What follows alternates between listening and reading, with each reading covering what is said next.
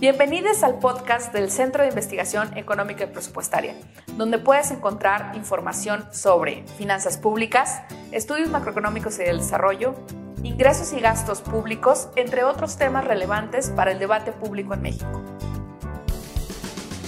Hola, ¿qué tal? Sean bienvenidos a su podcast de confianza en temas de finanzas públicas. Mi nombre es Emilio Sánchez y hoy tengo el gusto de estar con José Luis Clavelina, director de investigación del CIEP.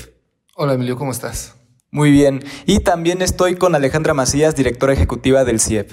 Hola Emilio, muchas gracias. Hola José Luis, gracias por, la invitación al podcast. Y bueno, el día de hoy vamos a hablar de un tema muy importante para la, para la salud pública en México y también para la política fiscal, y es sobre la evidencia económica del consumo de tabaco en México.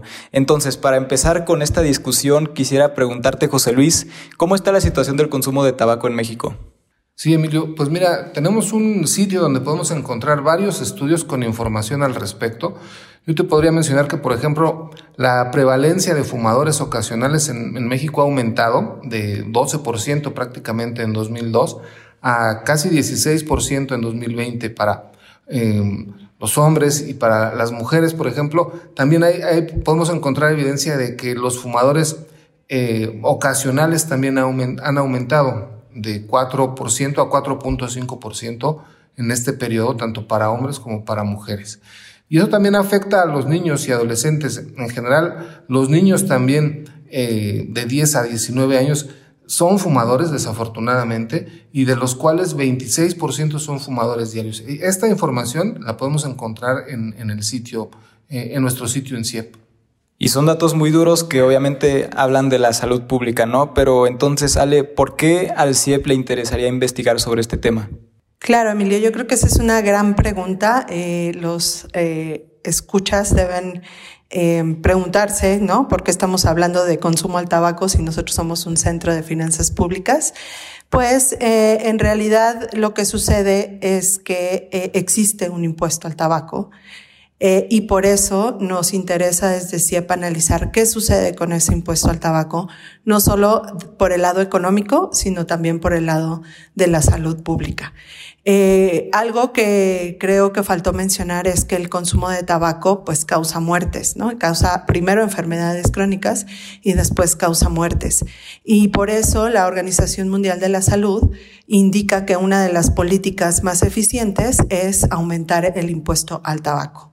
E incluso eh, este impuesto debería de ser el 75% del precio total de, de una cajetilla o de un cigarro.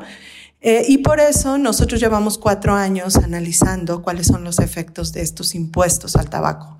¿Por qué? Porque eh, muchas veces se argumenta que al aumentar el precio del tabaco por las diferentes vías, ¿no? Pero en específico por el impuesto, eh, pues puede ocasionar aumentos en el mercado ilícito, y puede también ocasionar que los hogares pues gasten más en tabaco.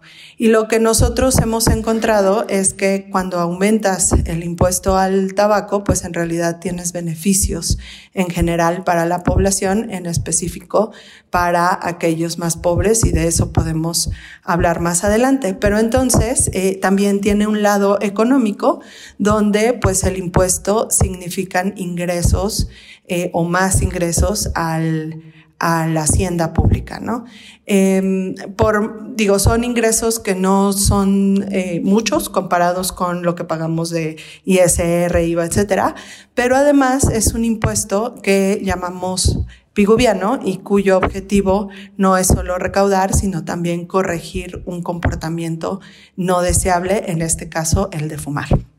Sí, dices muchos datos muy interesantes, Ale, y de hecho, este, a raíz de eso también, este, me queda un poquito más la duda de, eh, de qué manera afecta el consumo de tabaco a la bolsa de las personas y también, este, verlo, como tú dices, desde por deciles o por grupos, este, económicos. Entonces, este, en ese sentido, José Luis, no sé qué me pudieras decir al respecto.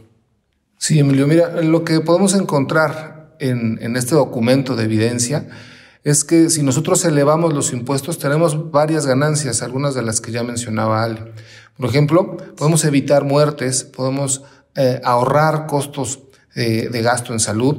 También, eh, pues lo que vemos es que estos impuestos hacen que los jóvenes y, además las personas de, menores ingresos, así como las mujeres, eh, reduzcan su consumo. Es decir, este segmento de la población es más receptivo a aumentos de precios y entonces pues tenemos también el beneficio de que eh, no ingresan a este mercado y, y no se vuelven consumidores asiduos de tabaco.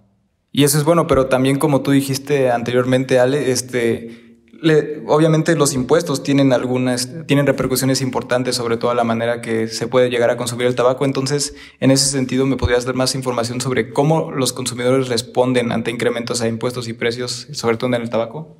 Claro, mira, hay que recordar que el, consumo al tabaco y en realidad a cualquier eh, producto eh, digamos, de diversión, ¿no? Hablemos de eh, alcohol también, pues son inelásticos. Eso quiere decir que ante un aumento del precio, tal vez el consumo no cambie mucho, ¿no? Entonces, los aumentos en el precio tienen que ser muy grandes para poder ver algún impacto. Eh, en este sentido, y con los análisis que hemos hecho en CIEP, eh, sí observamos que el aumento en, los impuestos a tabaco, que conduce a un aumento en los precios, sí disminuye el consumo de tabaco y sobre todo en eh, en el decil más bajo de ingreso. De hecho, los impactos o las ganancias que pueden tener los hogares más pobres son cuatro veces más grandes que los hogares más ricos. Y estas ganancias vienen por dejar de gastar en tabaco, por dejar de gastar en eh, servicios médicos relacionados con enfermedades eh, relacionadas con el consumo del tabaco y también eh, hay una ganancia en productividad. Una vez que tú tienes mayor salud por dejar de fumar, pues también se traduce en que tienes más días eh, laborales con buena salud y con mayor productividad. Entonces, estas tres cosas sí se observan que tienen más poder o más efecto en los hogares más pobres. Ahora, eh, quiero hacer énfasis en que eh, esta política de impuestos al tabaco eh, no, es, no es nueva.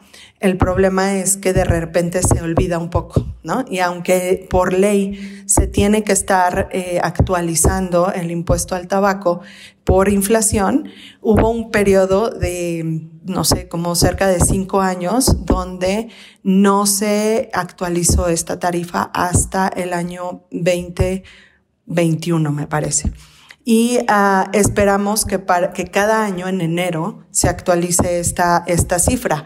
Hay que recordar que el impuesto a tabaco tiene dos componentes. Uno es ad valorem y es a la, a la producción del tabaco y el otro es un eh, componente específico que actualmente cobra 58 centavos por cigarro y ese es el componente que tendría que estarse actualizando por inflación eh, aunque seguimos por debajo de esa proporción que les comentaba al inicio.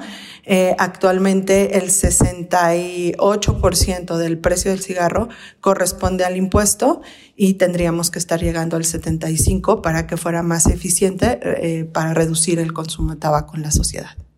Dices información muy interesante que obviamente también puede provenir de, información que el CIEP ha generado. Entonces, José Luis, no sé si me quisieras platicar sobre dónde podemos encontrar más información sobre la evidencia económica del consumo de tabaco en México.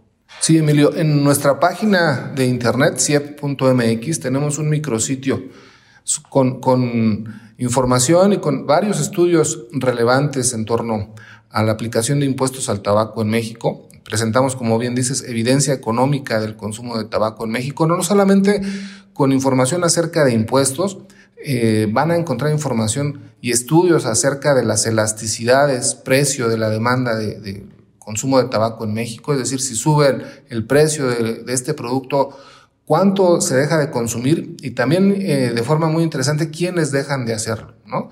acerca de la eficiencia de los impuestos, de cómo los recursos que se pueden obtener de la recaudación de, impuestos al tabaco, pues pueden ayudar a atender las enfermedades que ocasiona, eh, de, de cuánto del mercado representan productos de tabaco ilícitos, que pues en realidad podemos ver que para la economía mexicana relativamente el porcentaje que eso representa el mercado es poco en relación tanto a la región como al mundo, em, y también acerca de si aplicamos esta política de impuestos y se reduce el consumo, si eso va a tener un efecto importante en la economía o no, tanto en el empleo como en otras variables como crecimiento económico, etcétera. Todo esto, como te digo, está en nuestra página de internet. Tenemos un micrositio especial de impuestos al tabaco. Y bueno, como siempre, información muy valiosa para el debate de las finanzas públicas. Para cerrar este episodio como es de, como es de costumbre en este programa, en tres palabras, ¿cómo definirían los impuestos al tabaco? Eh, claro que sí, Emilio. Antes solo quisiera eh, mencionar que toda esta investigación la hemos podido desarrollar en conjunto con la Universidad de Illinois en Chicago. Y en tres palabras, yo creo que los impuestos al tabaco son em, progresivos, eh, son urgentes y son saludables. Yo te diría que los impuestos al tabaco son necesarios, urgentes y sostenibles. Y bueno, ahí lo tienen. Muchísimas gracias por estas reflexiones. Recordarles que pueden ahora este, consultar el micrositio de IEPS al tabaco, donde pueden calcular escenarios del IEPS al tabaco y sus efectos. Este es la página iepsaltabaco.cie.mx. Eh, agradecerles por escucharnos. Mi nombre es Emilio Sánchez y tenemos una cita en el próximo episodio de En Tres Palabras, el podcast del Centro de Investigación Económica y Presupuestaria. Hasta entonces.